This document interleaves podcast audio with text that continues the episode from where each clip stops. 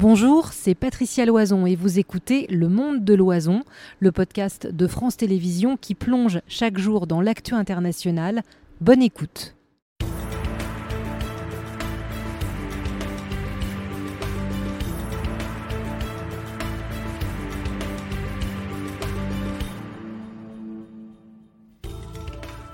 Bonsoir à tous, bienvenue dans le monde de l'oison. Deux heures d'infos ensemble. Le principe, l'interactivité. Posez vos questions sur l'actu et on vous répond. Première image ce soir, la rencontre de deux autocrates. Le dictateur nord-coréen arrivé en train blindé dans l'extrême-orient russe. Kim Jong-un promet une grande victoire à son hôte dans la guerre en Ukraine. Le choix de notre éditorialiste politique ce soir, Gilles Bornstein, la méthode Édouard Philippe pour 2027, toujours pas officiellement candidat, mais des petits pas, et un livre pour contribuer au débat. La rentrée, c'est aussi les factures. Celle de l'électricité s'est envolée. Attention au pétrole, alerte l'Agence internationale de l'énergie. Et sur cette flambée redoutée des factures de l'énergie, on attend vos questions dans On vous répond dès 18h. Regardez, vous pourrez répondre sur ce thème. Le carton euh, s'affiche et puis euh, on parlera aussi ensemble de cette campagne euh, choc du gouvernement contre l'inceste, comment protéger les enfants, les aider en cas de violence? Postez vos questions via franceinfo.fr, notre page Facebook et bien sûr le QR code qui s'affiche sur vos écrans. On vous répond dès 18h. Je vous le disais, c'est un rendez-vous aux confins de l'extrême-orient russe qui interroge entre un président euh, qui fait taire toute contestation chez lui à Moscou et puis un dictateur nord-coréen dont les caprices nucléaires sont redoutés. Est-ce l'ultime recours pour Vladimir Poutine de se fournir en armes pour continuer la guerre? Élodie Largente. Longue poignée de main, sourire appuyé et échange d'amabilité. Cher Monsieur le Président Kim Jong-un, je suis très content de vous voir et de vous accueillir en Russie. La Russie et la Corée du Nord affichent leur proximité à l'occasion de cette visite historique de Kim Jong-un au cosmodrome de Vostochny dans l'est de la Russie.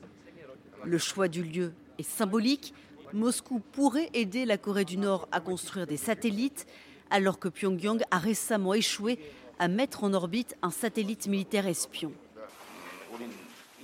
Notre gouvernement est fermement décidé à donner la priorité aux relations entre la Corée du Nord et la Russie et à les placer au premier plan de notre politique étrangère à partir d'aujourd'hui. D'après les agences de presse russes, tous les sujets seraient abordés au cours de cette réunion, tous y compris donc la vente d'armes. Le dirigeant nord-coréen est d'ailleurs venu accompagné par de hauts responsables militaires, un mauvais signal pour les États-Unis. Nous avons toujours été très um, clairs concernant notre position. Tout uh, transfert d'armes de la Corée du Nord vers la Russie violerait plusieurs résolutions du Conseil de sécurité de l'ONU. Ce serait le signe de l'état désespéré dans lequel se trouve le gouvernement russe, un an et demi après le début de cette guerre menée sans succès en Ukraine. La Maison-Blanche a prévenu, si la Corée du Nord fournit des armes à la Russie pour la guerre en Ukraine, elle va en payer le prix.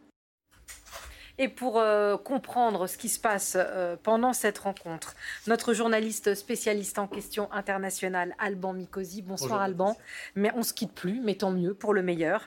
Euh, face à vous et avec nous, Elena Voloshin. Bonsoir Elena. Bonsoir Patricia. Journaliste à France 24, correspondante à Moscou pendant 10 ans et tous les vendredis sur France 24, vue de Russie, la propagande de Vladimir Poutine décryptée. Ça va nous être très utile ce soir. Bonsoir Emmanuel Véron. Bonsoir Patricia. Docteur en géographie, spécialiste de l'Asie, enseignant-chercheur à l'INALCO et à l'école navale. C'est comme ça, les CV de nos invités sont impressionnants. Euh, première question à tous les trois. Alors, c'est vrai que on ricane parfois de l'allure de Kim Jong-un, de ses moyens insensés pour, pour venir. Est-ce que c'est un, pour venir jusqu'en Russie, est-ce que c'est un allié, euh, Emmanuel, qui étonne et qui détonne dans cette configuration de la guerre euh, livrée par les Russes en Ukraine? Oui, je crois que là, on a fondamentalement une, une belle affaire de communication politique. on a appelé ça voyage d'affaires, nous. Hein. Voilà, voyage d'affaires. Mais c'est effectivement, le, les termes sont euh, appropriés parce que quand on voit la séquence, euh, la communication, là, on voit effectivement les images, les modalités de transport du fameux leader avec un, un outil qui est particulièrement original, un train blindé, etc., avec les équipements que l'on connaît euh, par ailleurs plus ou moins sophistiqués. Bon, ce qui est intéressant de voir, c'est que on a là une forme de convergence des régimes isolés.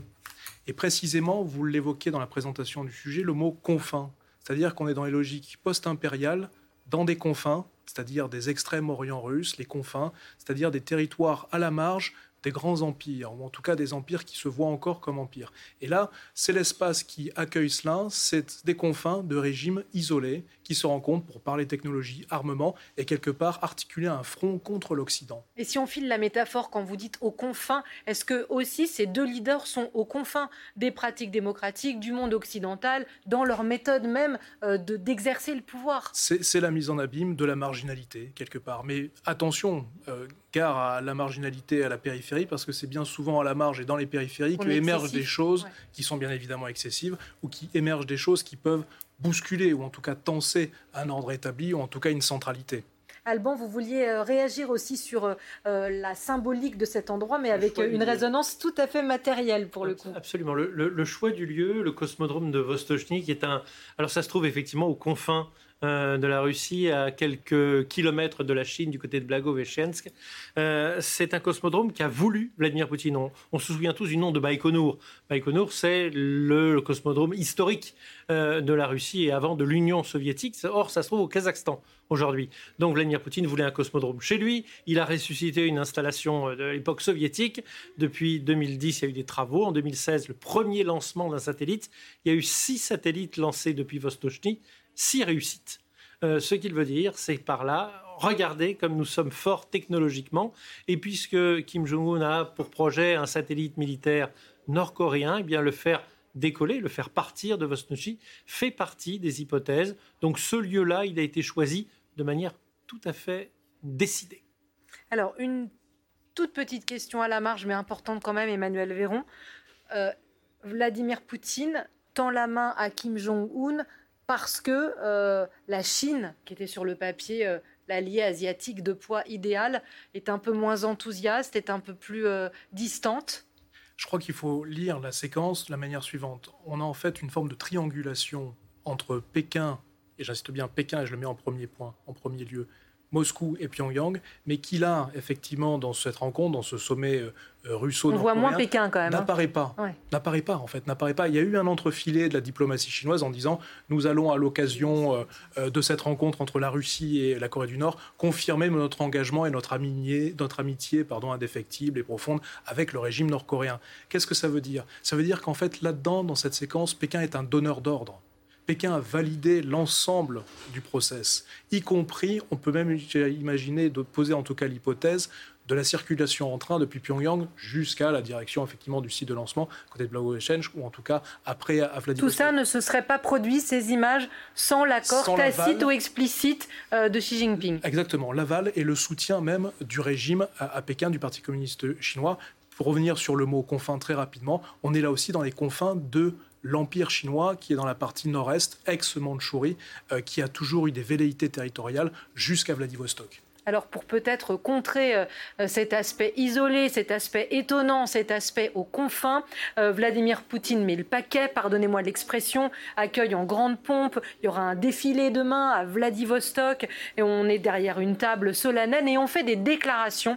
Regardez ce que déclare le président russe sur cet accord très officiel qui est signé entre les deux pays. Avez-vous discuté de quelque chose sur la coopération militaro-technique Il existe certaines restrictions. La Russie respecte toutes ces restrictions. Mais il y a des choses dont nous pouvons certainement parler. Nous en discutons, nous y réfléchissons, et il y a des perspectives aussi.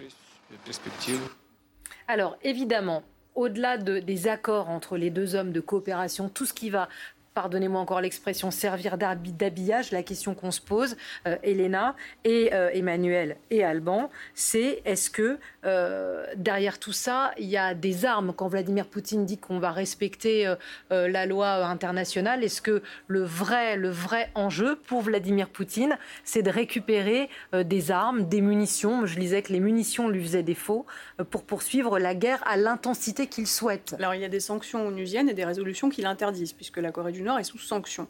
Et euh, la Russie le sait. Ce que dit là Vladimir Poutine, il en dit moins que ce qu'ont dit son ministre des Affaires étrangères Sergei Lavrov et son porte-parole Dmitri Peskov. Parce que les journalistes russes, là, ils y allaient de façon très évocatrice, non pas en demandant à la Russie, euh, aux officiels russes, est-ce qu'on euh, va se fournir, est-ce qu'on va importer des armes nord-coréennes, mais est-ce que nous avons le pouvoir de lever les sanctions contre la Corée du Nord? Entendez par là de façon unilatérale. Ce à quoi Lady Lavrov et Peskov répondent, nous, nous faisons partie du Conseil de, de, l'Organisation des Nations Unies. Nous sommes membres permanents du Conseil de sécurité. Nous ne pouvons pas lever euh, les sanctions de façon unilatérale. Mais que font les Occidentaux? Les Occidentaux, ils ne respectent jamais les résolutions. Les Occidentaux, ils ne respectent jamais le droit international. Les Occidentaux, ils livrent, soi-disant, des tanks euh, soviétiques et russes à l'Ukraine en dépit des certificats euh, qui demandent l'autorisation du fabricant. Soit dit en passant, on ne sait même pas de quoi il parle. Donc, il dit Texto, nous allons développer un partenariat multilatéral bénéfique euh,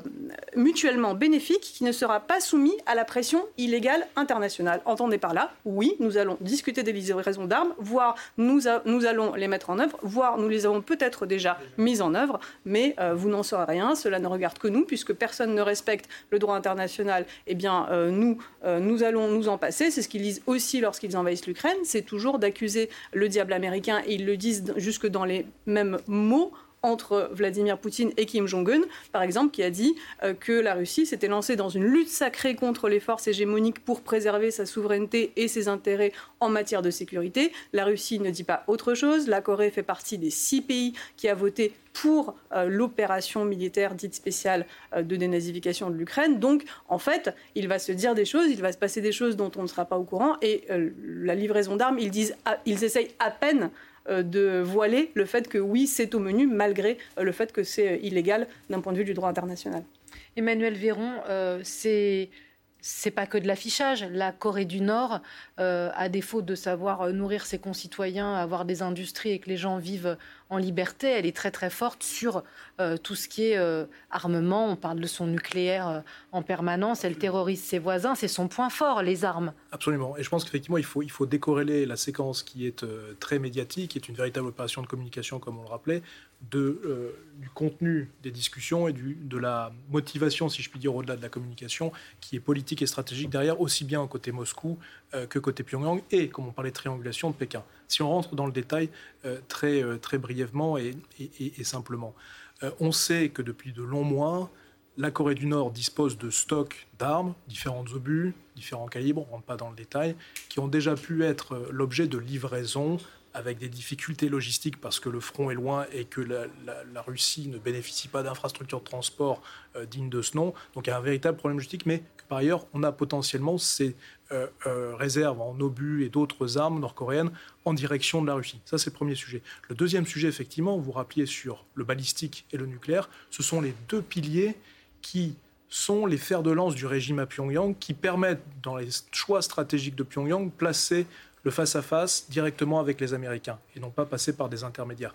Donc il y a là, pour la survie du régime nord-coréen, cet impératif techno-militaire, d'ingénierie militaire, d'armement, pour dire il nous faut des composants, il nous faut des technologies pour continuer d'asseoir notre programme balistique et nucléaire. Et là-dedans, il y a probablement la triangulation qu'on évoquait avec la Russie, avec la Chine, voire avec d'autres États euh, qui ne sont pas nécessairement des alliés ni des amis, euh, euh, si je puis dire, des États-Unis ou de l'OTAN. Je pense ici par exemple à l'Iran, voire au Pakistan. Parce que ce que disent les Anglais, pour compléter, pour traduire ce que vous venez de dire, ce que disent les Anglais, c'est que ces livraisons, elles ont déjà eu lieu, que clairement, il y a un certain nombre de munitions nord-coréennes qui ont été repérées dans un cycle un peu compliqué où elles passent par le Moyen-Orient, par l'Iran et par le Moyen-Orient, et elles sont livrées aux Russes aujourd'hui. Ce qui est vrai, c'est que la consommation d'obus par la Russie est telle qu'aujourd'hui, elle en consomme plus qu'elle ne sait en produire. Elle en a besoin. Elle en, a, besoin. probablement besoin. Euh, et ce qui est sûr, c'est que les Coréens ont, eux, une réserve qui se chiffre en millions d'unités parce qu'ils l'ont accumulé et ils ne s'en sont jamais servis. Euh, pour euh, revenir sur, euh, parce qu'on voyait les images pendant que vous parliez, Emmanuel Véron, de l'opération aussi de communication, on, voilà, on se dit c'est un, régime aux confins, c'est un leader isolé. Et pourtant, ils se mettent en avant, et pourtant, ils sont devant les caméras, et pourtant, il y a tout un faste. Euh, en, communication, justement, qu'est-ce qu'ils veulent montrer, les deux? C'est quoi le gain? Alors, pour Kim Jong-un, de s'afficher à côté de Poutine, on, le comprend à peu près. Euh, mais pour euh, Poutine, de s'afficher à, côté du, du leader nord-coréen, peut-être c'est moins lisible. Effectivement, ça pourrait être présenté et perçu comme une forme d'aveu de faiblesse de la part de l'administration du Kremlin, de l'ensemble du Kremlin, de sa diplomatie, etc. Et ce qu'il faut bien voir là, c'est qu'on a une forme de démonstration de force dans la communication qui est lancée qui est face, euh, mise face à, Washington, à la puissance américaine. C'est-à-dire, pour parler euh, clair, euh, dans les administrations américaines, on est en train d'observer très très précisément ce qui se fait en termes de mouvement dans les intentions russes, les intentions nord-coréennes et, chinoises qui sont en toile de fond, et comme Alban Mikosi le rappelait très justement, d'un certain nombre de régimes au Moyen-Orient, voire en Asie centrale. Ce qui voudrait dire qu'on a une forme de plaque eurasiatique, ou en tout cas de plaque continentale, d'un certain nombre de régimes qu'il y a 20 ans, dans une administration américaine, on appelait Axis of Evil, c'est-à-dire l'axe du mal, qui pourrait là voir une forme de réalité, une forme de réalisation. Donc ça travaille de l'intérieur l'administration américaine, alors même que l'opinion américaine se prépare et est déjà un orteil dedans, à savoir dans les élections présidentielles pour l'année prochaine. Elena Voloshin, on a tout faux si on se dit, oh là là, Vladimir Poutine, il n'y a plus personne sur qui compter. Euh, et du coup, ben, on sort le leader coréen de, sa, de, son pays euh, un peu fou et on le met à côté de lui. C'est pas tout à fait exact parce que l'un n'exclut pas l'autre. Euh, vu de Russie, on, ne voit pas l'isolement soi-disant de la Russie comme on le voit, comme, nous on présuppose l'isolement parce que de la Russie, parce que parce que la communauté internationale sera en train de bouder la Russie. vous avez 50 pays déclarés comme étant inamicaux de la Russie, c'est-à-dire ceux qui condamnent euh, ouvertement euh, l'agression contre l'Ukraine. Euh, vous en avez en fait tous les autres, qui par défaut ne rentrent pas dans cette liste, euh, qui sont potentiellement des alliés, qui n'ont pas vote pour, comme on l'a dit tout à l'heure, l'invasion de l'Ukraine comme l'a fait la Corée du Nord ou cinq autres pays, mais en tout cas qui s'abstiennent et qui euh, continuent de parler avec Vladimir Poutine. Et on le voit de plus en plus. Il y a les BRICS, euh, il y a même avec ce communiqué du G20, on a vu que les BRICS ont de plus en plus de poids parce qu'il était extrêmement plus mesuré que celui de l'année dernière. Les BRICS, on a, les, non, alignés, on va dire. exactement, les non alignés. On l'a vu avec le sommet Russie-Afrique, avec tous les discours qu'il y a eu au moment du sommet Russie-Afrique, avec le chef de l'Union africaine pareil, euh, qui, euh, qui reprend euh, des éléments du, langage de Vladimir Poutine pour dire que voilà, l'Occident représente une menace pour la Russie, qu'il faut arrêter d'armer l'Ukraine pour faire cesser la guerre, etc. Donc on voit que quand même, il y a une pénétration, et plus le temps de la guerre dure, et plus il y a une pénétration de ce discours parmi justement les non-alignés, qui ne voient pas du tout la situation en Ukraine comme nous, pour qui cette guerre n'est pas la leur, qu'ils veulent que cette guerre s'arrête, et à défaut de pouvoir obtenir quelque chose de l'agresseur, eh bien la pression risque de s'accroître sur la partie ukrainienne. Ce qui est de la Corée du Nord, on a quand même un déjà vu, parce que ce serait à penser qu'un euh, un dictateur fanatique, pardonnez-moi ce mot, mais j'entends un certain nombre de choses euh, de la bouche de Vladimir Poutine qui passent assez inaperçues en Occident, mais ce serait à dire qu'un dictateur fanatique euh, se, rechignerait à s'afficher avec un autre dictateur fanatique. c'est l'alliance en fait, comme on le disait. En, en, 2019, j'étais à Vladivostok au moment de la première rencontre Kim-Poutine. C'était beaucoup plus modeste. Là, pour le coup, c'était vraiment une opération de communication parce qu'il n'y avait rien d'autre sur la table euh, que de dire à Trump Bah non, c'est moi qui vais aller parler avec Kim de la question de la dénucléarisation de la, péninsule, de, la Corée du Nord et euh, du risque nucléaire sur la péninsule coréenne. Mais à ce moment-là, donc, il y avait euh, la rencontre, la conférence de presse, et on a entendu complètement par hasard, alors qu'on avait déjà plié la salle de presse et qu'on s'apprêtait à partir, tout d'un coup, les portes s'ouvrir et se refermer, et là, on a entendu une grande musique et les bruits d'un banquet, et en fait, quelque chose qui avait lieu qui n'était pas destiné à la presse. Donc déjà, vraiment un tapis rouge, un geste euh, de, fort. à destination euh, du leader nord-coréen. Là, il reste plusieurs jours dans l'extrême-orient russe. Il va aller assister à ce défilé euh, de la flotte navale du Pacifique. Il va aller à l'université voir un laboratoire de biologie sous-marine. Enfin, on est quand même dans, un, dans une échelle qui a... Et on, et on, a les officiels maintenant russes et nord-coréens qui nous disent, nord-coréens qui disent, le partenariat avec la Russie, ça va être notre priorité de politique internationale numéro un. Et ça, c'est Kim Jong-un. Qui l'a dit, et les Russes qui disent voilà, on va développer les partenariats tous azimuts, on va construire le port, on va, on va rénover la voie ferrée. Moi, je suis allée aussi à la frontière dans Hassan, ce petit village de 3000 habitants, c'est paumé, c'est il, y a, il n'y a, rien. je ne, je ne serais pas surprise. C'est les confins du confin. total. Je ne serais pas surprise que, en rénovant cette voie ferrée, en construisant une route automobile, que maintenant il fasse une vraie voie d'infrastructure, une vraie logistique pour oui, rejoindre les relier en fait, voilà, physiquement les relations avec la Corée du Nord. Alors. Vous, vous, citiez Kim Jong-un, on n'a qu'à écouter ce que lui-même dit de ce partenariat à un niveau supérieur, comme nous le précisait Elena à l'instant. Nous sommes convaincus que l'armée et le peuple russe remporteront certainement une grande victoire dans la lutte sacrée pour punir le rassemblement du mal qui prétend à l'hégémonie. Alors vous l'aurez compris, euh, euh, erreur de ma part, il parlait de la guerre, euh, la guerre qui plane évidemment sur cette poignée de main entre les deux, entre les deux leaders, alors que Kim Jong-un m'excuse un instant, on va évidemment parler de la guerre, on a commencé à en parler tout à l'heure, mais j'avais envie de vous demander, Emmanuel Véron, qu'est-ce que lui, il tire en retour? Qu'est-ce qu'il tire en retour Il va donner des armes, lui, il va recevoir quoi? Il reçoit, alors il y, a, deux sujets, je pense, fondamentaux. C'est l'hypothèse de technologie transférée depuis la Russie vers l'Ukraine. Il serait intéressant de voir le périmètre complet de ces technologies qui pourraient servir des lanceurs et autres à, vers, la aller, vers, la Corée du Nord, absolument, à l'effort euh, technologie industrielle et de défense. Et spatial, spatial euh, aussi, on a parlé euh, dans ça. nos confrères de l'AFP avec les... Est-ce que c'est du balistique, etc. Enfin, en gros, des forces diffusées, comme on dirait, on dirait en Chine. Donc ça serait intéressant de voir, on verra ce qui est fondamentalement, ce que les Américains laisseront d'ailleurs, parce qu'ils observent ça de très très près, laisseront communiquer à différents, différents médias et différentes administrations.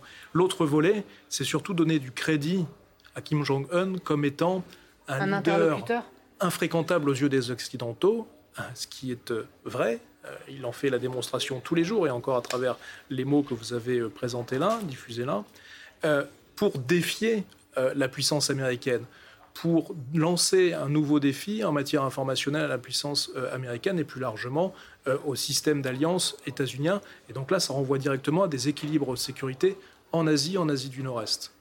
Euh, Alban et Elena, mais Alban, ça va ça va faire une différence sur le terrain quand euh, Kim Jong-un promet euh, une victoire éclatante à Vladimir Poutine dans la guerre en Ukraine. C'est certes un soutien euh, politique, mais sur le plan d'efficacité, est-ce que c'est le dernier recours des Russes pour essayer de faire une différence? On a parlé récemment de l'état de la contre-offensive ukrainienne, mais aussi des Russes qui finalement se faisaient grignoter. Est-ce que réellement c'est un atout pour gagner, pour reprendre du territoire? C'est un atout, ça n'est pas euh, négligeable. Il faut imaginer que si on parle de stock en centaines de milliers de munitions, on parle de munitions qui sont adaptables aux chars de l'Union soviétique, pardon, de la Russie, mais parce qu'ils ont été conçus à l'époque soviétique. Et ces munitions, ce sont des munitions d'un calibre qui est exactement le calibre qui va avec ces chars. Donc en clair, il s'agit pour la Russie, si euh, l'accord se fait avec la Corée du Nord, ce qu'on ne saura jamais vraiment, mais euh, ce qui permettra à la Russie de disposer de munitions dont clairement elle semble manquer. Comment on sait qu'elle semble en manquer? Tout simplement parce qu'elle en envoie moins sur les Ukrainiens. Elle a baissé considérablement son rythme d'attrition, c'est-à-dire de fatigue des forces ukrainiennes. Ça, elle ne le fait pas par euh, grandeur d'âme. Elle le fait parce qu'elle a, elle a moins de munitions. Elle est obligée de faire une économie de munitions en avoir davantage, c'est relancer le programme de bombardement. Une petite aide, une aide moyenne, une aide conséquente pour Vladimir Poutine? Je pense que tous les moyens sont bons à prendre pour la Russie, c'est clair. Comme vous le disiez, euh, il y a ce besoin qui est là, c'est un constat. Euh, le complexe militaro-industriel russe, c'est le secret euh, le mieux gardé, du palais. Euh, on a notre confrère Evan Gershkovitch qui est en prison pour, en Russie actuellement, journaliste du, Wall Street Journal, pour avoir essayé d'en savoir plus. Donc c'est pas, pas des plaisanteries. On ne, on ne sait pas vraiment, il n'y a aucun moyen de savoir qu'est-ce qu'ils produisent en termes d'armes, de munitions, etc. ce qu'on sait, c'est que non pas de euro, mais de facto, l'économie russe est passée en, mode industrie de guerre. C'est-à-dire qu'il n'y a pas de loi martiale adoptée, mais toutes les usines, il y a des lois qui font que toutes les usines du pays sont mobilisables à volonté pour l'effort de guerre. Donc on, sait cette usine d'optique qui a brûlé. Exactement. Une usine d'optique avait été voilà, avec les bombardements de l'armée ukrainienne. Pour des armes. Donc effectivement, euh, l'effort de production est là. Maintenant, évidemment, euh, tous les moyens sont bons à, à prendre. Est-ce que ça va changer la donne? Sur le front ou pas euh, Ça, c'est très difficile de le dire, mais en tout cas, ce qui est sûr, c'est que ça va, ça, ça, va alimenter la machine de guerre russe. Et pardon, hein, je suis peut-être bloqué sur la mauvaise image de la Corée du Nord, mais se dire que la seule option aujourd'hui de Vladimir Poutine pour essayer de faire une différence sur le terrain, c'est d'aller amener Kim Jong-un en Extrême-Orient russe. Est-ce que ça ne veut pas dire qu'ils sont quand même très, très, très mal les Russes? J'ai une toute petite hypothèse, puis très courte, et vous me direz ce que vous en pensez. Euh, en 1950, la Corée du Nord, le grand-père de Kim Jong-un, il appelle qui? Il appelle Staline. Euh, il y a en Russie un certain nombre de nostalgiques, notamment dans les mouvements communistes, euh, de cette époque où la Corée du Nord faisait clairement partie du camp des amis. Qu'aujourd'hui, l'ami coréen vienne euh, au, pas au secours, n'exagérons pas, mais en aide, en assistance de la Russie, c'est pas forcément mal vu par une partie de la population russe. Je vous soumets. Non, mais est-ce que c'est un acte Ça, c'est hyper intéressant, Alban. Mais est-ce que c'est un acte désespéré Est-ce qu'il regarde autour de lui, il n'y a plus personne qui lui répond au téléphone, il se dit bah tiens, je vais appeler Kim, il va me filer un coup de main dans la guerre. un acte pratique et efficace. Voilà, de, voilà des munitions qui existent et qui peuvent, dans un temps relativement bref, être mis à disposition de l'armée russe. C'est-à-dire ça fait gagner du temps, le temps que les usines russes en produisent, et puis les Nord-Coréens, ce n'est pas les seuls. Euh, il, encore une fois, il n'y a pas d'exclusion ni d'exclusivité. La Russie elle-même euh, est sous sanction, et il est interdit de fournir des armes et des, munitions à la Russie. Mais euh, un certain nombre d'autres pays le font, comme l'Iran, le Venezuela ou l'Égypte, si, si, je ne me trompe pas. Donc ce n'est pas le seul en fait partenaire. La Russie est sans cesse en train d'essayer d'englaner d'autres. Il se trouve que c'est un partenaire facile entre guillemets, évident, puisque encore une fois, Kim Jong-un n'a pas rechigné à refaire le déplacement. Il y a une petite frontière entre la Russie et la Corée du Nord et cette voie ferrée qui, qui lui permet d'arriver physiquement euh, jusqu'à Vladivostok et au-delà. Euh, et donc, euh, voilà, enfin, comme on le disait, tous les moyens sont bons à prendre. Après, c'est sûr, si la question est de savoir est-ce que la Russie est en difficulté ou pas, oui, elle est en permanence en difficulté puisqu'elle s'est engagée dans une guerre que manifestement, et on le voit depuis le début, Vladimir Poutine n'a pas les moyens de mener puisqu'il a aussi réduit ses objectifs de guerre.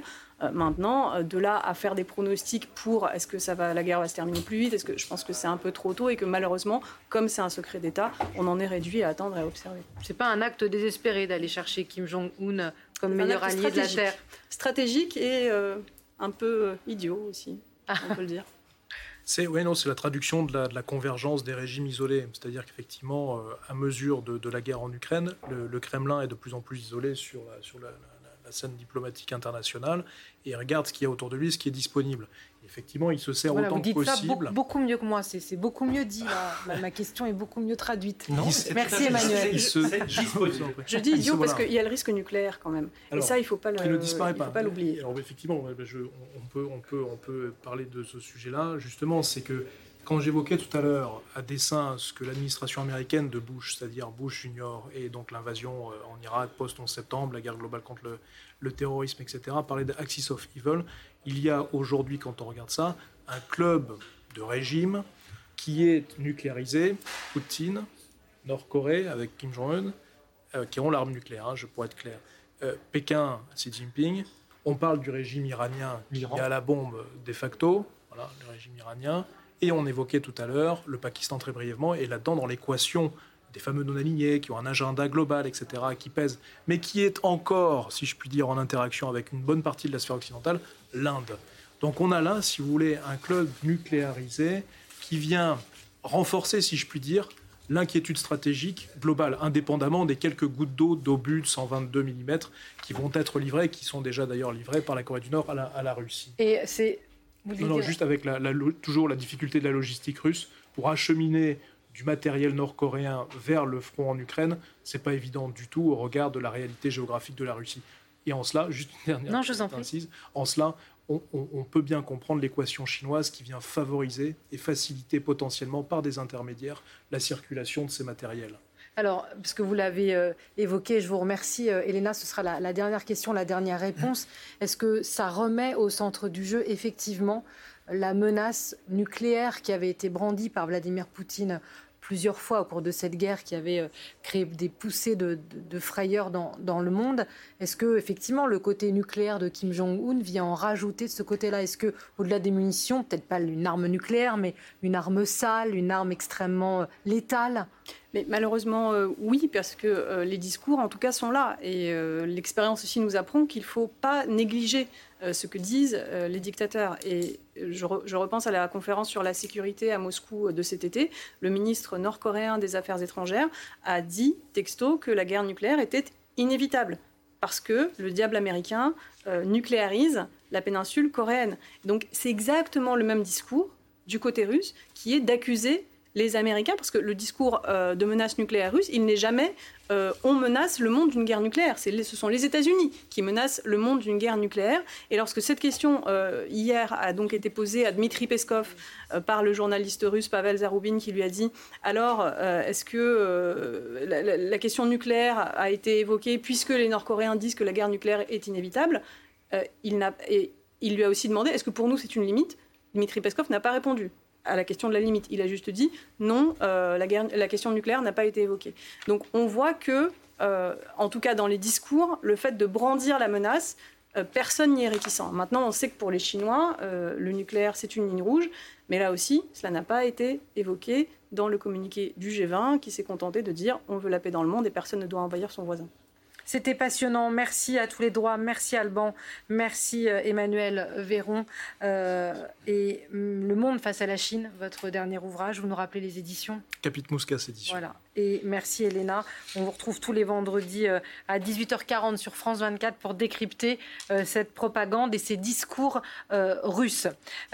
chaque soir, vous le savez, vous allez en prendre l'habitude dans le monde de l'oison. Il y a le choix de nos éditorialistes. Et ce soir, c'est le choix de Gilles Bornstein. Bonsoir Gilles. Bonsoir à tous, bonsoir Patricia. Et bienvenue. Ce soir, vous nous parlez euh, d'Édouard Philippe. Tout à fait. Euh, on avait intitulé euh, les titres tout à l'heure en disant Ceci n'est pas un programme. Ah, c'est tout à fait ça. Hein. des petits pas, un livre, mais pas de déclaration.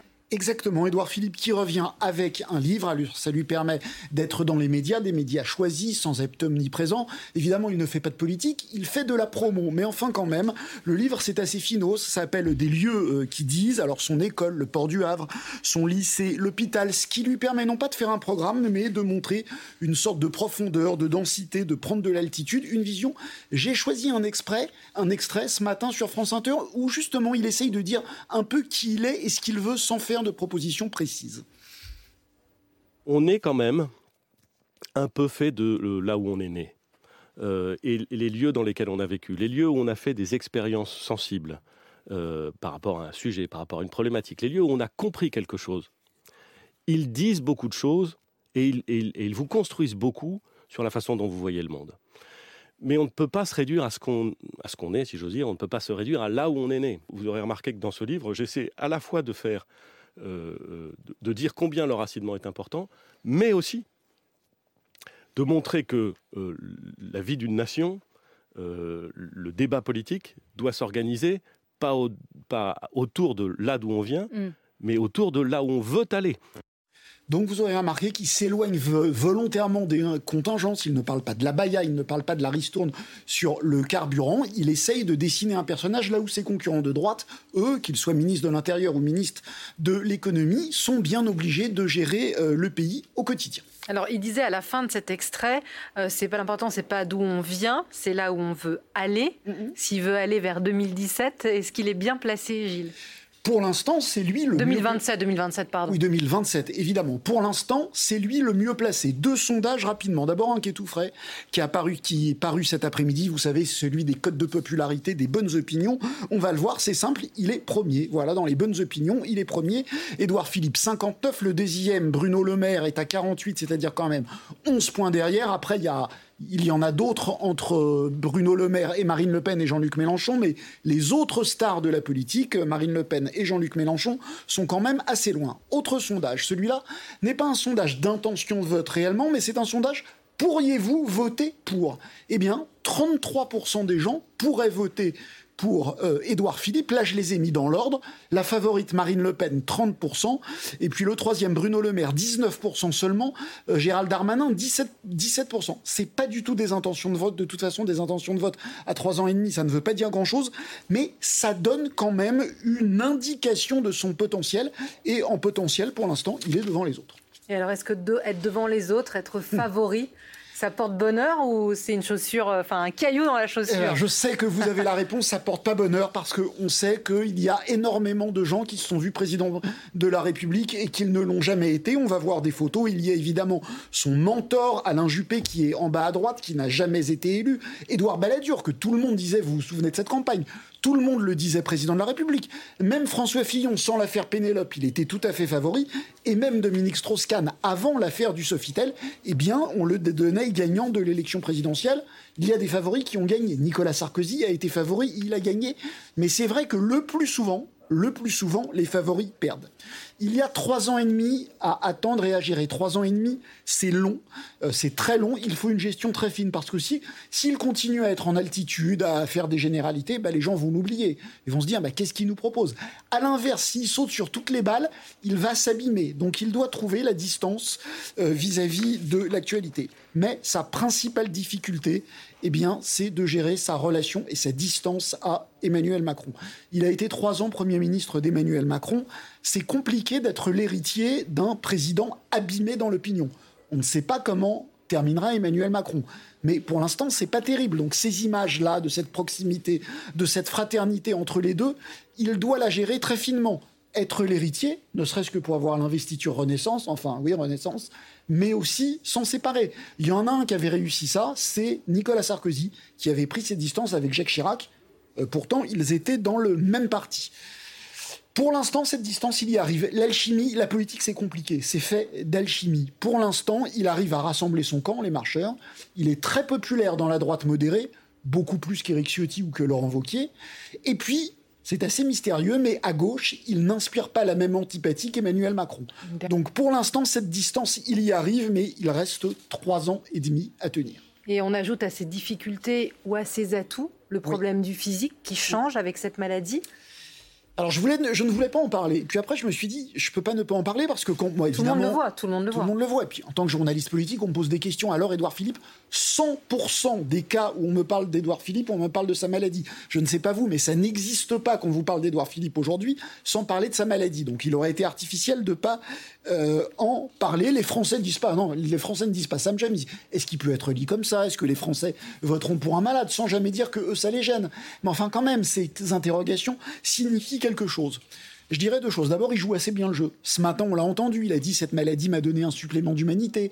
Les Français viennent me voir, je suis plus proche d'eux. Ça lui enlève un peu son petit côté techno-jupéiste. Puis après, on disait que les Français n'éliraient jamais quelqu'un qui n'a pas d'expérience politique. Ils ont élu Emmanuel Macron. On disait que les Français n'éliraient jamais une femme. Ils ne l'ont pas encore fait. Mais enfin, trois fois, une femme a été finaliste de l'élection présidentielle. Souvent, nous, les observateurs, on pose des problèmes qui finalement ne sont pas. pas. tant que ça pour les Français. Donc, si je devais faire un pronostic, je dis pas que c'est un avantage, mais euh, je ne suis pas certain qu'au final, ça sera un inconvénient. Merci beaucoup euh, Gilles, toujours un plaisir de vous accueillir. Merci aux invités de cette première partie. Après le choix de Gilles Bornstein, euh, le second choix du monde de l'oison focus sur les factures de l'énergie dont on redoute l'emballement. Après la hausse de 10% du prix de l'électricité cet été, le prix du pétrole pourrait lui aussi s'envoler. Nous dites-vous Gilles Papin, un autre Gilles qu'on aime bien. Bonsoir Gilles, vous êtes devant l'écran tactile de France Info. Oui, c'est l'Agence internationale de l'énergie qui nous annonce que 1 million de barils par jour en moins jusqu'à la fin euh, de l'année. C'est une production en baisse qui est due à deux pays, l'Arabie saoudite et la Russie, qui euh, donc ont baissé leur production. Ce pas, ça ne date pas d'aujourd'hui, c'est depuis le début de l'année 2023. Mais cette baisse était compensée par deux autres pays producteurs de pétrole, le Brésil et les États-Unis. Mais ils ont annoncé, eux, qu'ils ne pouvaient plus faire face à la demande, d'autant que euh, l'Agence internationale de l'énergie annonce que 2023, c'est une période record de la demande mondiale, plus 2 200 000 de barils jour par rapport à 2022. La cause de cela, eh bien, c'est la consommation chinoise qui est repartie à la hausse, levée des mesures euh, sanitaires. C'est aussi la consommation des carburants d'avion. Là, pareil, nous sommes dans l'après-Covid. Le tourisme est reparti à la hausse. Et enfin, euh, dernière chose, la pétrochimie. Les industriels qui fabriquent du plastique ou encore des engrais euh, sont de gros consommateurs d'hydrocarbures. Merci beaucoup Gilles d'avoir posé euh, la question euh, qui va nourrir notre débat. On en discute dans cette seconde partie avec Nicolas euh, de Varennes. Bonsoir monsieur. Bonsoir. Président de l'Union des industries utilisatrices d'énergie, l'UNIDEN. Et puis Nicolas Goldberg. Bonsoir monsieur. Bonsoir. Consultant, spécialiste de l'énergie à Columbus Consulting. L'énergie prête à faire flamber les factures on vous répond. Je vous rappelle la mécanique de l'émission. On vous répond dans quelques minutes. Il suffit euh, euh, d'aller sur notre site franceinfo.fr euh, ou de cliquer et de flasher le QR code qui s'affiche sur votre écran. Gilles nous redonnait les chiffres des hydrocarbures. Est-ce que vous aussi, vous nous dites et vous dites à nos téléspectateurs, notamment en ce qui concerne le pétrole, il y a cette alerte de l'Agence internationale de l'énergie avec des prix qui vont flamber à nouveau. Ça va continuer à augmenter et sur la facture d'électricité et sur la facture à la pompe alors sur le pétrole, je ne suis pas le mieux placé parce que dans l'industrie, nous n'en consommons plus beaucoup. Enfin, on en consomme comme matière première des dérivés du pétrole. Mais fondamentalement, ce qui nous sert comme énergie, c'est l'électricité et le gaz. Euh, où, on est toujours dans un contexte euh, haussier, enfin un contexte en tout cas élevé, très élevé, euh, mais significativement élevé en Europe pour l'électricité. Pour le gaz, pour l'instant, il est encore à des niveaux relativement modérés. Voilà, mais pour des raisons spécifiques à l'Europe. Monsieur euh, bon, Effectivement, sur, le pétrole, euh, pas forcément le mieux passé pour, euh, pour le dire, mais quand on voit les prix à la pompe, effectivement, on voit bien qu'il y a eu une hausse. Est-ce qu'elle va durer? Ça, ça dépend de plusieurs facteurs géopolitiques. Hein, à mesure que les prix montent, la demande baisse, donc on a un effet d'autorégulation. Mais sur l'électricité et, le gaz, comme ça a été dit à l'instant par, Nicolas de Varenne, on est toujours à des niveaux très élevés.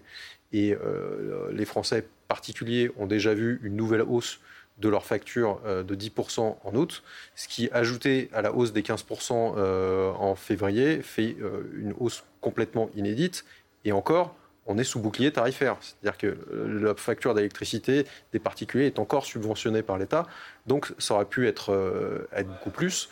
Euh, sur le gaz, on a des niveaux qui, sont redescendus par rapport à ce qu'on a connu en 2022, mais qui sont toujours élevés, qui sont toujours deux fois plus élevés que ce qu'on avait avant crise, en tout cas, euh, en, tout cas en Europe, parce qu'on est dépendant des marchés internationaux. Euh, comme on a, on a arrêté d'importer du gaz par gazoduc de Russie, il a fallu le compenser par du gaz naturel liquéfié, donc qui arrive par bateau. Et ça, c'est un marché mondial sur lequel il y a une énorme compétition. Donc, on a toujours des prix qui sont très élevé. On a des boucliers tarifaires qui s'éteignent progressivement parce qu'ils coûtent cher aux États et euh, ne sont pas tenables dans, euh, dans la durée. Est-ce qu'on aura euh, une accalmie là-dessus? Ça va dépendre de plusieurs facteurs. Ça va dépendre de comment évolue la demande. Ça va dépendre aussi de comment est-ce qu'on ajuste notre production. Si on arrive à produire plus d'électricité à partir de renouvelables, si le parc nucléaire remonte sa production, on pourra avoir une accalmie sur euh, les marchés européens. Sur le gaz, c'est quand même parti pour durer, euh, pour durer un petit moment. Sur euh, l'électricité, euh, messieurs, la question est vaste et dans quelques minutes, ce seront nos téléspectateurs qui vous poseront euh, eux-mêmes les questions qui les concernent. Mais vous, Nicolas de Varenne, est-ce que vous êtes inquiet pour parler clair? Quand on a vu les plus 10% cet été, est-ce que vous allez encore avoir les entreprises que vous représentez être lestées par un prix qui ne fait qu'augmenter? Alors, le prix de l'électricité, pour remettre des chiffres en face, nous étions dans un univers il y a deux ans, euh, avant crise énergétique de l'année dernière, un univers où grosso modo les prix de marché étaient entre 40 et 50 euros par mégawattheure. Nous sommes aujourd'hui actuellement, et pour les deux à trois années à venir, ce qu'on appelle les, prix futurs, les calendars, euh, nous sommes dans, dans, un univers qui est entre 110 et 150. Donc il y a encore un facteur quasiment 4. Donc c'est un sujet de préoccupation euh, extrêmement important. Alors certes, on a passé l'hypercrise euh, où les prix ont atteint 400, 500, 600 euros par mégawattheure, mais qui était absolument euh, explosif. On est, on est aujourd'hui installé sur ce plateau, sur ce très haut plateau, qui est extrêmement préoccupant parce que, en écart par rapport aux États-Unis ou à la Chine, on a grosso modo un facteur, un facteur 3. Hein, les fourchettes de prix aux États-Unis pour nos concurrents installés aux États-Unis, c'est entre 50 et 80 dollars maximum. En Chine, ce sont des prix administrés, des prix régulés, où là aussi l'électricité est entre 40 et 40 et 70. Donc vous voyez bien qu'en se plaçant euh, et tant pour 2024 que pour 2025-2026. Euh, et du coup, inquiétude? Alors, et du coup, euh, du forte préoccupation et surtout, euh, de messages extrêmement forts sur le fait de dire qu'on ne peut pas, ça n'est pas tenable, on ne peut pas continuer à s'installer, à, considérer qu'on est dans une situation normale parce qu'on on vient d'une situation où ils étaient à 400 ou 500. On est encore dans une situation anormale, une situation insoutenable, proprement parler, sur le plan de la compétitivité. Et du coup, message à l'État, message au gouvernement, qu'est-ce que vous leur dites, qu'est-ce que vous leur demandez? On entend bien que pour les simples citoyens, les simples consommateurs, les messages qui passent de la part du gouvernement, c'est euh, ça commence à coûter trop cher, euh, on va lentement lever le pied malgré des hausses parfois hallucinantes des factures d'électricité. Euh, vous, vous demandez la même chose? Alors, il y a aujourd'hui en France, pour, les industriels et également pour les consommateurs résidentiels, un dispositif qui s'appelle l'AREN, qui qui est un qui est un dispositif sur lequel il y a un prix fixé, qui est à 42 euros le, mégawattheure depuis une dizaine d'années, qui, euh, qui exerce une pression à la baisse, heureusement, et qui permet d'avoir un prix moyen pondéré qui est inférieur au, niveau de prix de marché que vous indiquez. Le sujet est que cette arène va disparaître dans deux ans. Et donc, il faut, dès à présent, et il faut, d'ici la fin de l'année en réalité, euh, que le gouvernement fasse voter les dispositions qui vont permettre de, de mettre en place le nouveau dispositif qui succédera à l'arène. Et c'est là où les discussions sont actives en ce moment sur le sujet, avec une composante de, de contrats, de contrats long terme avec les fournisseurs. Et, pour nous, gros industriels, essentiellement avec EDF, parce que euh, nous sommes avant tout adossés au parc nucléaire. Et donc, euh, l'essentiel du débat est avec EDF, mais sans, sans vis-à-vis des autres euh, fournisseurs alternatifs, bien sûr. Mais pour nous, nous avons besoin de la compétitivité intrinsèque du parc nucléaire pour poursuivre nos activités. Euh, Nicolas Goldberg, il y a euh, quelques jours, en début de semaine, Agnès Pannier-Runacher est allée dire aux fournisseurs d'électricité euh, qu'ils seraient surveillés de près et que les hausses, la fameuse hausse de 10% et des prix qui avaient explosé pour certains fournisseurs, qu'elle a taxé, je crois, de fournisseurs euh, euh, voyous, euh, ne seraient plus acceptables Est-ce qu'il y a une police à faire de ce côté-là? Est-ce qu'il y a effectivement des fournisseurs, des distributeurs qui ont profité de cette situation inflationniste des prix pour faire n'importe quoi avec leurs clients? Effectivement, c'est le cas, et certains ont même été condamnés. Donc euh, les procédures sont encore en appel, donc je ne pourrais pas citer les noms, mais euh, il y a des fournisseurs qui, en première instance, ont été, ont été condamnés. Maintenant, euh, ça concerne quand même une minorité de fournisseurs sur une minorité de clients. si les factures flambent, c'est pas parce que tous les fournisseurs font n'importe quoi, c'est surtout parce que l'année dernière, on a un parc nucléaire qui a produit très peu. Donc, on a eu des prix de marché qui se sont envolé en France. Et surtout, on a eu un manque à gagner pour EDF. Si on avait produit beaucoup de nucléaire euh, l'an dernier, il faut voir que EDF euh, e produit, et, euh, mais vend surtout avec un plafond, on aurait généré des surprofits qu'on aurait pu rétribuer aux consommateurs. Ça n'a pas été le cas, puisqu'il y a eu une crise de disponibilité sur le, le parc nucléaire, et donc on n'a pas eu ces, ces, grands bénéfices. Donc oui, il faut surveiller les fournisseurs qui abusent. Il y a une commission de régulation de l'énergie, il y a une direction de la, de la répression des fraudes, il y a des condamnations qui ont lieu, mais ce n'est pas ça qui fait que euh, les factures de tous les Français euh, augmentent.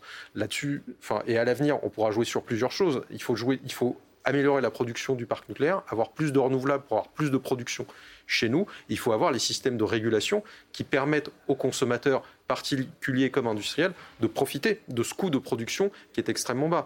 Nicolas de Varenne vient d'évoquer l'AREN. L'AREN, c'est un dispositif réglementaire qui permet d'avoir une électricité à 42 euros, quel que soit le prix de marché, mais qui a mais qui a un plafond et euh, qui s'étend. Donc là, tout le monde demande la fin de l'arène EDF en premier parce qu'ils disent qu'ils voudraient bien vendre leur euh, électricité nucléaire plus cher. S'ils la vendent plus cher, c'est-à-dire que le consommateur paye plus cher. Donc voilà, la vraie question, c'est quel mécanisme de régulation on met maintenant en place pour protéger les particuliers comme les, euh, les professionnels. Et attention, il faut bien voir qu'on a profité quand même d'une partie du parc nucléaire à bas prix pendant longtemps. Euh, ce sera plus forcément, le, sera plus forcément le cas à l'avenir. Alors vous euh, touchiez aussi du doigt, monsieur, le, le prix du carburant il y a un instant. Il y a la facture d'électricité, il y a la facture à la pompe. On parlait des aides de l'État ou de ce que l'État pouvait faire. Écoutez ce que disait tout à l'heure le porte-parole du gouvernement L'État a fait et fait un effort considérable sur le carburant. Je rappelle que la France a mis en place des ristournes à la pompe au début pour absorber le choc de l'inflation sur le carburant. Ça a coûté des dizaines de milliards d'euros. Des dizaines de milliards d'euros que nous ne pouvons pas utiliser pour financer des écoles ou des forces de sécurité intérieure ou pour la santé. Ce sont des choix budgétaires. Réaction? Ça, coûte, ça commence à coûter, c'est ce que nous dit, c'est ce que je vous disais tout à l'heure, ça commence à. Le gouvernement euh, met un peu le, le drapeau rouge. Euh, on sait que ça dure jusqu'à la fin. Pardon. Bah, au-delà, de ça coûte, il faut bien, enfin, faut, bien rembobiner le film. Pendant un moment, on a eu euh, effectivement une ristourne à la pompe de 30 centimes pour tous. Ça a coûté cher à l'État. Que Total proroge l'année prochaine. Et que Total proroge, mais ça a surtout. Euh, Avec d'autres supermarchés. Derrière, on a eu une crise des carburants et on a dit que ça a été aggravé par cette baisse euh, décidée par l'État parce que les frontaliers euh, qui normalement enfin, allaient de l'autre côté de la frontière pour s'approvisionner, bah, en fait, restaient en France. Et il y avait même d'autres frontaliers, d'autres pays qui venaient en France pour, pour s'approvisionner. Donc ça a eu un coût colossal pour l'État, ça a eu plein d'effets pervers justement sur la sécurité d'approvisionnement.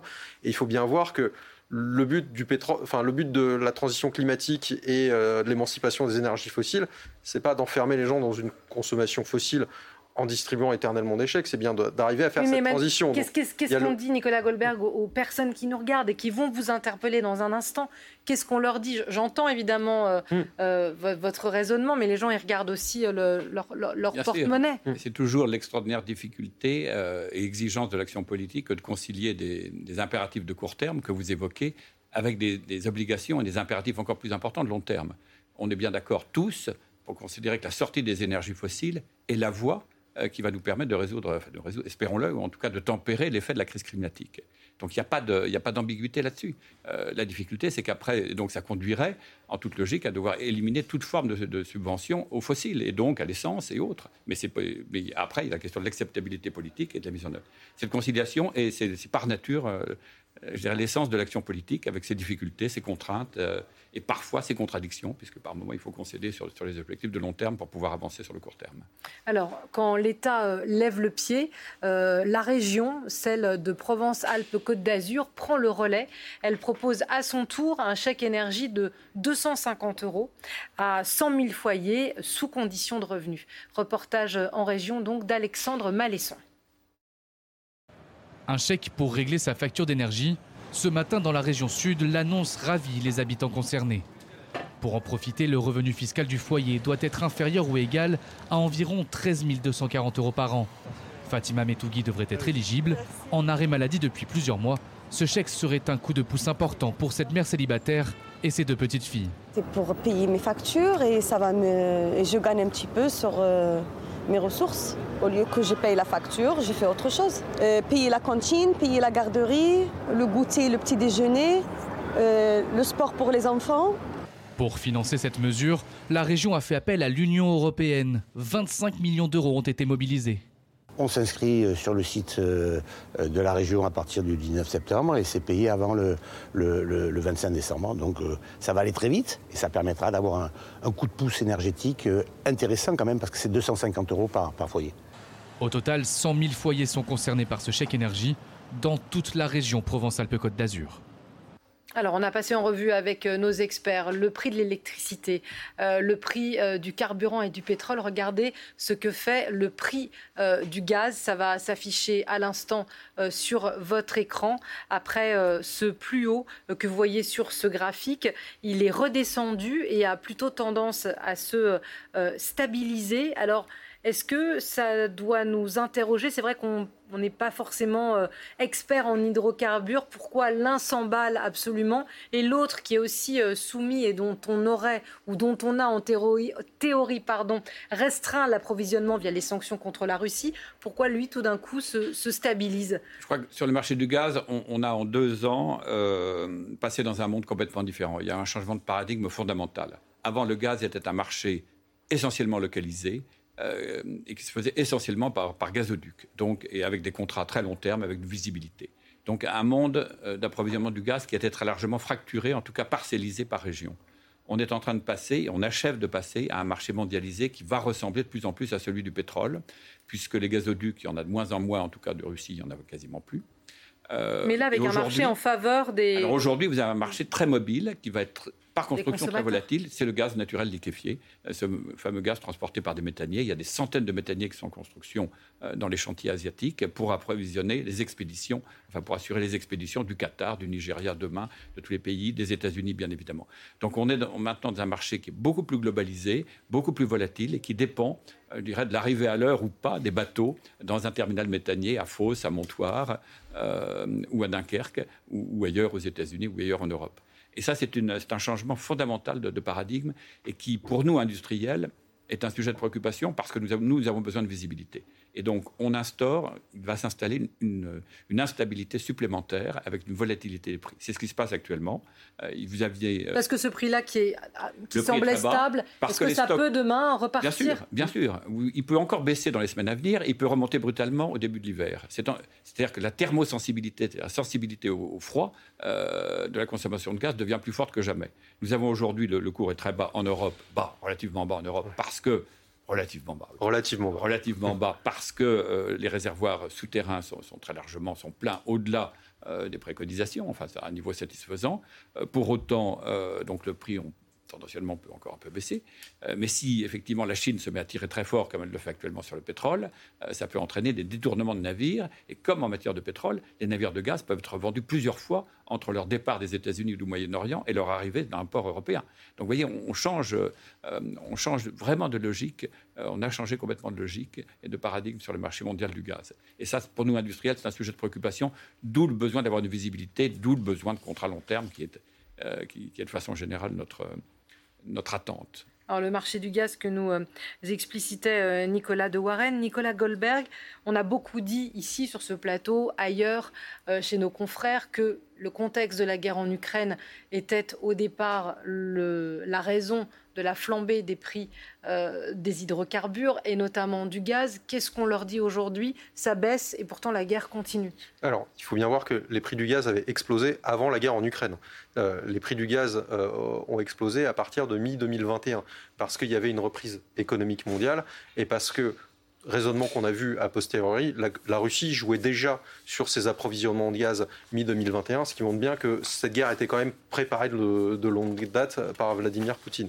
Donc ce, qu'on peut dire, c'est que ce n'est pas uniquement la guerre en Ukraine, c'est vraiment le jeu que joue globalement euh, la Russie et la reprise économique mondiale. Hein. Il y a une bataille quand même pour euh, le gaz euh, partout dans le monde parce que c'est un bon substitut euh, au charbon, ça peut être un complément aux énergies renouvelables dans, dans certaines régions.